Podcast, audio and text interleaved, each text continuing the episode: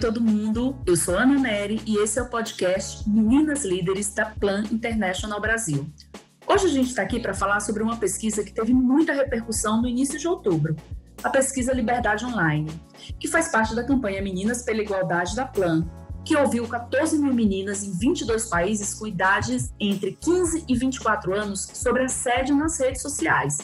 Para falar sobre esse assunto, claro, eu estou aqui com as meninas a Júlia Rebeca e a Natiele, e uma convidada muito especial, a Eduarda Porcino, que é ativista pela equidade de gênero, fundadora e colunista da revista e perfil feminista maravilhoso Filhas de Frida. Bom, para a gente começar essa conversa muito legal, eu queria pedir para as meninas, obviamente, se apresentarem e a Eduarda também. Vamos lá, meninas. Olá, meninas. Me chamo Natiele, tenho 19 anos e faço parte da Plan. E também eu luto pelos direitos das meninas, pela educação, também juntamente com o grupo da UJS. Então, essa sou eu e sejam todas bem-vindas. Oi, oi, gente. Eu sou Júlia Rebeca, eu tenho 17 anos, eu sou ativista pelos direitos das meninas, é, também sou é, integrante dos projetos da Plan.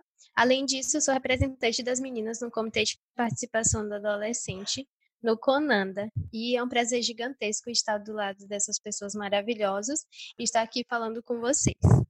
É, eu sou Eduarda Porcino, sou uma ativista, colunista e produtora pela equidade de gênero. Fundei o Filho de Frida há cinco anos atrás e dentre esses cinco anos nós já conseguimos é, o Prêmio Ney de Castanha de combate à violência sexual contra crianças e adolescentes. Então, assim, a pauta da criança e do adolescente é uma prioridade que a gente pauta no Filho de Frida.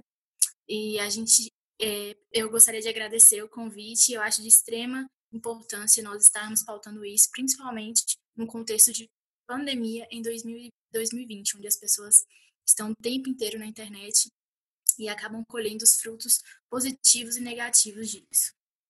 Então, gente, eu sou Ana Neri, eu trabalho na Plan e eu coordeno o projeto Rede Meninas Líderes, é, cuja é a iniciativa desse podcast, né?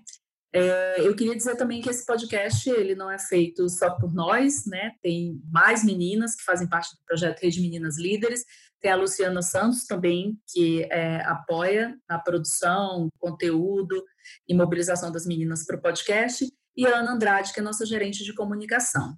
Quando eu tive acesso a, ao primeiro impacto, assim, né, com a pesquisa Liberdade Online, eu fiquei muito chocada com os dados, eu fiquei assim bem bem surpresa com as coisas que eu vi, porque a gente sempre observa, sempre acha que acontece, mas a gente nunca tem um dado palpável, a gente nunca tem algo que que realmente faça a gente refletir sobre o que acontece, sobre o assédio na internet. E uma, um dos dados assim que, que me deixou bem reflexiva foi que oito a cada dez meninas e jovens mulheres já sofreram assédio dentro da internet aqui no Brasil.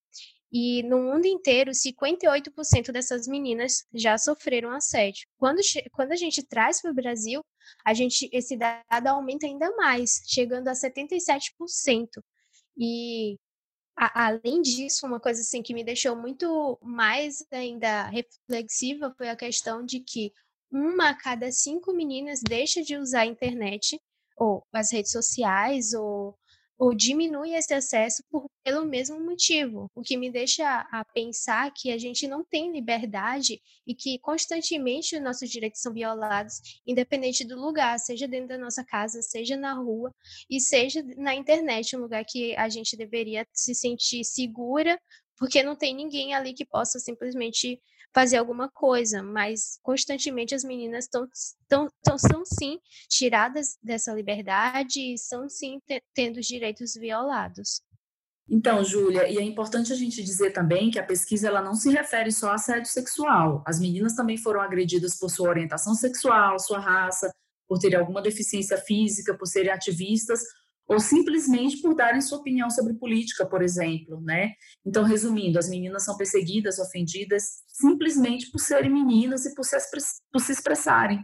Eu acho que é isso um pouco do que, do que você falou, isso choca, né, é, a gente. Então, a pesquisa, ela trata das várias violências sofridas nesse ambiente online. Exatamente, Ana. É uma, uma questão assim que a gente tem que ficar muito reflexível é, em relação a todo tipo de coisa que acontece dentro da internet. E assim, eu queria perguntar para a Eduarda, né, que está diretamente no, nesses perfis, que está sempre na internet, com filhos de Frida. Então, eu queria perguntar para ela se ela faz parte dessa estatística, né, de jovens que já foram assediadas na nas redes e perguntar também qual a opinião dela, porque ela acredita que quando vem para o Brasil esses números são tão altos. Então, Júlia, eu não apenas já sofri muito assédio virtual, como o motivo do Filho de Frida existir é decorrente de um caso de assédio virtual. Então, assim, esse tema me tocou profundamente porque me fez enxergar as raízes, os motivos de eu ter criado o Filho de Frida. É, na época, eu tinha 15 anos, na época da fundação do Filho de Frida, e eu tive conversas minhas íntimas expostas na internet. E, além dessa violência em si, é, eu fui é, mal falada dessa, pela cidade inteira, é, pela internet. Então, assim, o, o meio da internet era muito danoso para mim. Mas em decorrência disso, eu criei o Filhos de Frida, então eu acabei absorvendo isso é, de maneira que me dê impulsionamento para transformar, é, é, para pautar sobre a própria violência na internet hoje. Só que, mesmo além desse contexto, eu ainda já sofri outros tipos de violência, mesmo sendo online, por exemplo, como ameaças por conta de contexto político, principalmente quando o Filha de Frida se posiciona. E, enfim, são muitos ataques e eu acabei me acostumando com isso, não deveria, porque eu acredito que, principalmente o fato da gente estar aqui hoje discutindo essa pauta, é buscar meios de, de efetivação, de combate a, a esse assédio virtual. Então, eu espero que a gente possa pautar e falar bastante sobre isso aqui, porque além é, de, de, explicitar os dados em relação à violência é, na internet, a violência virtual, nós temos que expor as formas de se combater isso, né? Por que você acha que esses dados são tão altos, chegando a, por exemplo, 77% das meninas sendo assediadas né, na, na internet? Então, é, qual a sua opinião sobre isso? O que você acha? Relacionado com a questão da educação, né? Com a questão de como a gente é, é, tem acesso às redes sociais, tem acesso à internet, e isso por parte de todas as instituições, seja familiar, seja na escola. Em relação aos dados no Brasil, eu acredito que tem muito relacionado à educação é, por parte das instituições. Não existe um, uma maneira é, em que crianças e, e adolescentes são inseridos nas redes sociais, na internet, não existe nenhum tipo de é, orientação por parte da família, por parte da escola, por parte das, das demais instituições. E, além disso, existe uma impunidade em relação aos assediadores da internet, né? Que fortalece é, que essa cultura se perpetue. Então, assim, na minha concepção, no Brasil existem diretrizes muito fortes que determinam é, essa quantidade absurda de assédios virtuais. É, mas na minha maior, na, na, na minha opinião, está ligado principalmente à prevenção e punição. Nath, agora. Meninas, assim quando eu tive o acesso à pesquisa, teve uma coisa que me chamou muito a atenção, que foi que a pesquisa conta que os ataques é, são mais comuns no Facebook e no Instagram. Para nós termos uma ideia, 62% no Facebook e 44% no Instagram. Aqui no Brasil, os ataques pelo WhatsApp foram mencionados por 40% das meninas. Por isso, teve logo a iniciativa da carta aberta, a qual pedimos ao Facebook, Instagram, Twitter, TikTok que nos ajude a melhorar os mecanismos de denúncia e para que nós, meninas, estejamos mais seguras nas redes sociais. A carta já tem mais de 50 mil assinaturas do mundo todo e já deu um resultado concreto. A partir de novembro, o Instagram vai receber meninas de vários países e ouvir suas experiências e, junto com elas, é, vão formular soluções para combater todas as formas de assédio online. Então, mediante isso, eu queria perguntar para a Eduarda qual é a sua opinião, além das plataformas de redes sociais, quem são os principais responsáveis por tornar esse ambiente online mais seguro? Então, eu acredito que as plataformas online, principalmente as plataformas ativistas que buscam propor essa mudança, é, nos, nos resultados, por exemplo, em relação à quantidade de meninas que sofrem assédio, todas essas plataformas elas, elas precisam estar em alinhamento é, com as instituições, principalmente com o jurídico, principalmente com a defensoria pública. Eu acredito que é, esse trabalho ele é extremamente necessário, mas ele deve, ele deve ser um trabalho de ponte, sabe, para essas meninas terem acesso a essas instituições, para denunciarem, é, para recorrerem a um pedido de ajuda. Então, assim, é extremamente necessário com que pautemos as questões de gênero, as questões da violência de gênero, da violência de gênero, é, especificando a questão da criança e do adolescente nas redes sociais. São muitas especificidades no, no quesito violência, né? Se a gente não pautar isso, ou se a gente pautar isso de maneira genérica, a gente não está é, trabalhando para que isso diminua. Então, principalmente através de uma atuação, na minha concepção, das escolas, da defensoria pública, das instituições, assim, na minha concepção deveria ser uma, uma parceria de todas as instituições para proteger, para proteger essas crianças e adolescentes. Principalmente a familiar, né, gente? Porque é, a, as crianças e adolescentes, elas, elas têm acesso a internet, as meninas têm acesso à internet, primeiramente dentro do ambiente familiar. A gente vê muitas meninas hoje sendo expostas, assim, sem, nenhum, sem nenhuma supervisão dos pais responsáveis, isso é muito problemático, porque é, além da punição que deve ser feita contra essas pessoas que assediam, nós precisamos é, lidar com a prevenção também, sabe? além da punição contra as pessoas que assediam nas redes sociais, nós precisamos pautar a prevenção também. E ela acontece primeiramente dentro de casa, que é onde as crianças e adolescentes têm primeiro acesso à internet, têm primeiro acesso às redes sociais.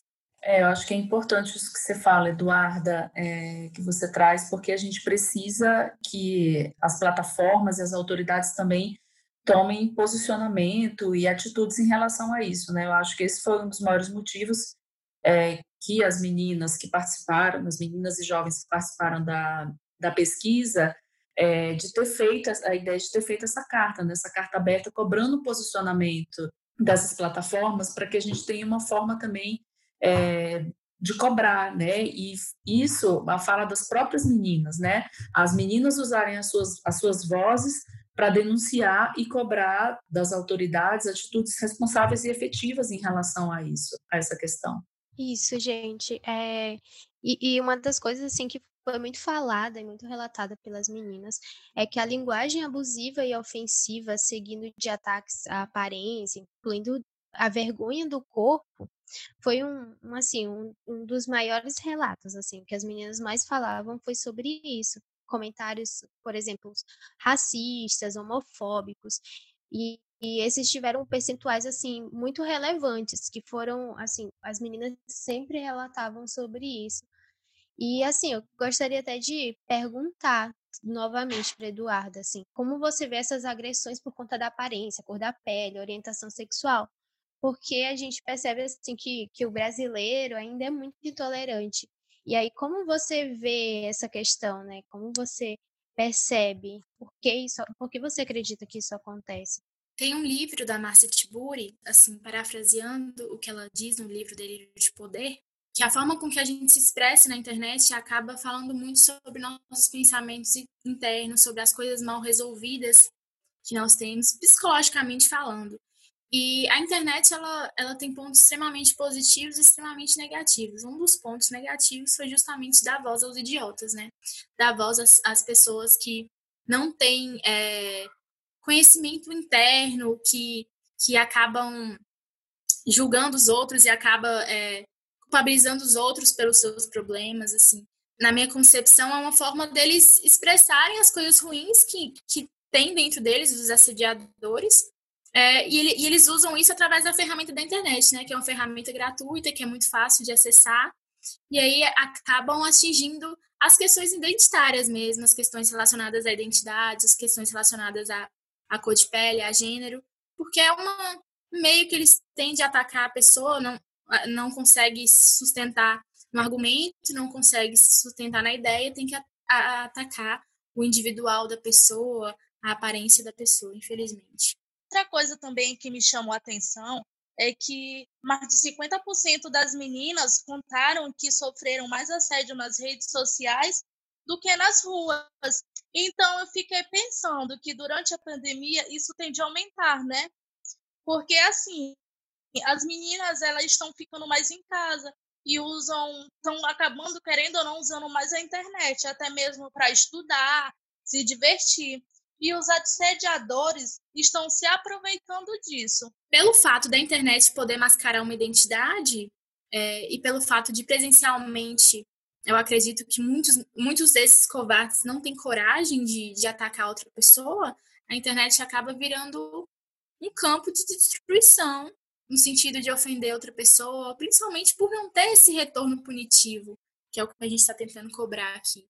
Então, é extremamente importante fazer esse recorte em relação à pandemia, que é, estamos inteiramente ligados na internet 24 horas por dia, isso é evidente, e muitas vezes essas meninas ficam expostas, ficam vulneráveis a esses predadores, a esses assediadores na internet, né? Então, assim, é muito importante a gente fazer esse recorte e analisar os tempos que nós estamos vivendo, a necessidade de punir esses indivíduos. Eu acho que é muito importante é, trazer isso, os dados da pesquisa que trazem à tona o que está acontecendo nesse período, né? Então, a gente, como a nossa hashtag, né, nossa hashtag fala, a gente quer meninas conectadas sim, mas conectadas e seguras. Então, que as meninas, as jovens, as mulheres elas não deixem de, de estar nas redes sociais, né, na internet, na rede, por conta desse tipo de violência, né? Então, acho que é muito importante isso.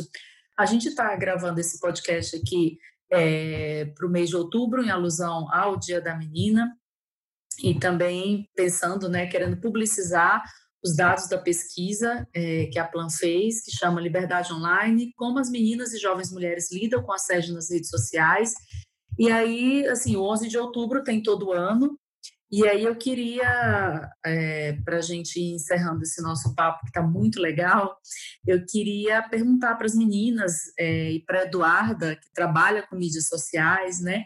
Qual a notícia que vocês mais gostariam de ler ou de ouvir no Dia das Meninas do ano que vem, né? E no próximo Dia das Meninas, o que, que vocês mais queriam ler, assim, de notícia, ou ouvir? Vendo as notícias, assim, de que as meninas conseguiram, sabe, mobilizar muito, conseguiram é, fazer com que todas as outras plataformas, além do Instagram, ouvissem, ouvissem todas nós, né, lesse a nossa, lesse a carta, e que, que de fato, a partir desse momento, a partir do próximo ano e de daqui para frente, todos os culpados sejam devidamente punidos e que as meninas possam de fato estar dentro da internet, mas estar de fato conectadas e seguras, que eu acho que é o sonho de qualquer menina, de qualquer pessoa, na verdade, porque eu acho, acredito que ter liberdade é um direito e que esse direito seja de fato efetivo e que a gente possa exercer ele. Então, eu acho que essa eu, eu me vejo assim olhando as notícias, lendo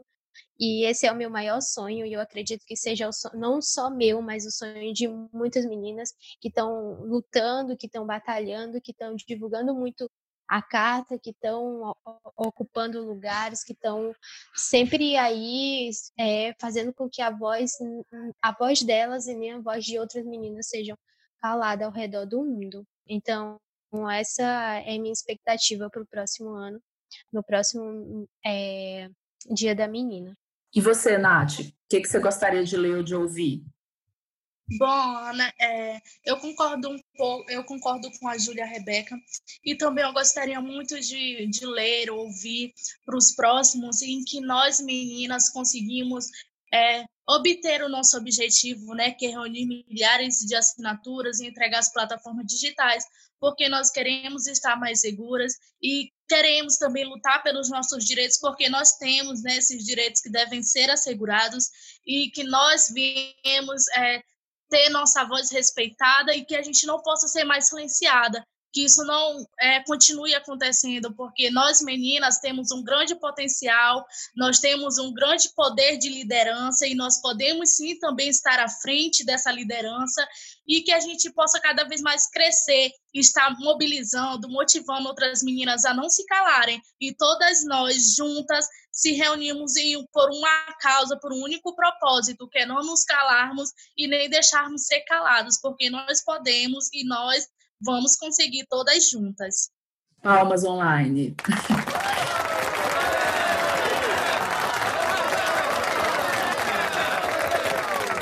Eduarda. O que eu desejo é a efetivação justamente do que a gente está tentando fazer aqui, que é reunir mulheres e, e debater sobre assuntos fundamentais, assuntos estruturais para a transformação do mundo.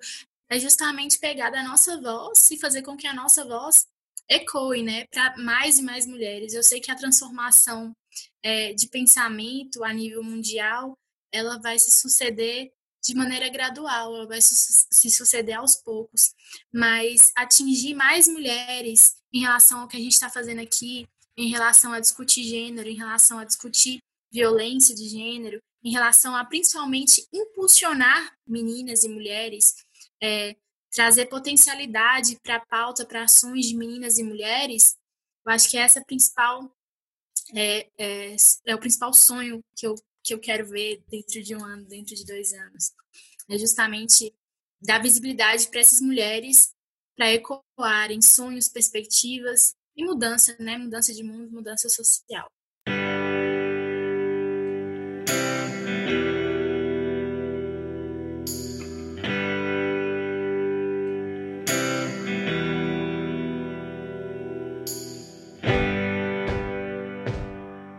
É isso aí, meninas. Então, agora a gente tem um quadro, né? O nosso quadro final, que é Meninas Indicam. E aí eu queria pedir para nossa convidada especial indicar algum filme, documentário, livro, série, frase, podcast que tem a ver com o tema para as meninas ficarem ligadas nessa dica. Enfim, o que, que você tem para gente, Duda?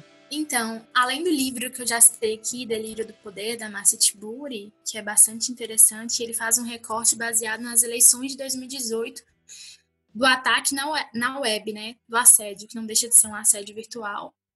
Ele faz esse recorte, mas eu também vim indicar umas séries que são bem conhecidas, assim. É, não peguei nada muito cult, não. Peguei umas séries bem conhecidas mesmo, porque eu acredito que esse, essa pauta tem que ser popularizada, né? Então eu, eu vou citar aqui You, do Netflix, que é sobre assédio tanto físico quanto virtual, mas é, aborda muito a questão virtual. E Black Mirror, assim, que é que foca bastante na, na questão da internet, na questão das redes sociais, e existem episódios específicos que abordam bastante a, a violência na internet, né, a violência digital. Então, meninas, esse foi o primeiro episódio do nosso podcast Meninas Líderes. Eu quero agradecer muito a presença da Eduarda Porcino, do Filhas de Frida, e da Júlia e da Natiele. Muito obrigada, meninas. É, e você que está ouvindo a gente, se você se interessou em saber mais sobre a pesquisa Liberdade Online, quer baixar os materiais da campanha Conectadas e Seguras, nossos cards, é só você acessar o site plan.org.br e fazer o download. Então a gente tem é, cards, a gente tem a pesquisa também para você baixar. E a gente queria pedir também para vocês não esquecerem de assinar a carta aberta para ajudar a amplificar ainda mais a voz das meninas. Ela vai estar disponível até 10 de dezembro no link www.plan.org.br barra conectadas e seguras. Então, muito obrigada. Vocês podem visitar os perfis das redes sociais também na Plan, lá no nosso Instagram.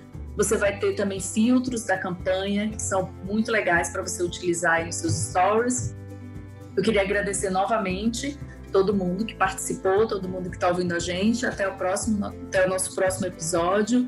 E um abraço. Tchau, meninas. Tchau. Tchau. Tchau, foi um prazer. Prazer gigantesco também, gente. Muito muito feliz de participar. Muito obrigada pelo, pelo espaço e por poder falar num lugar tão importante.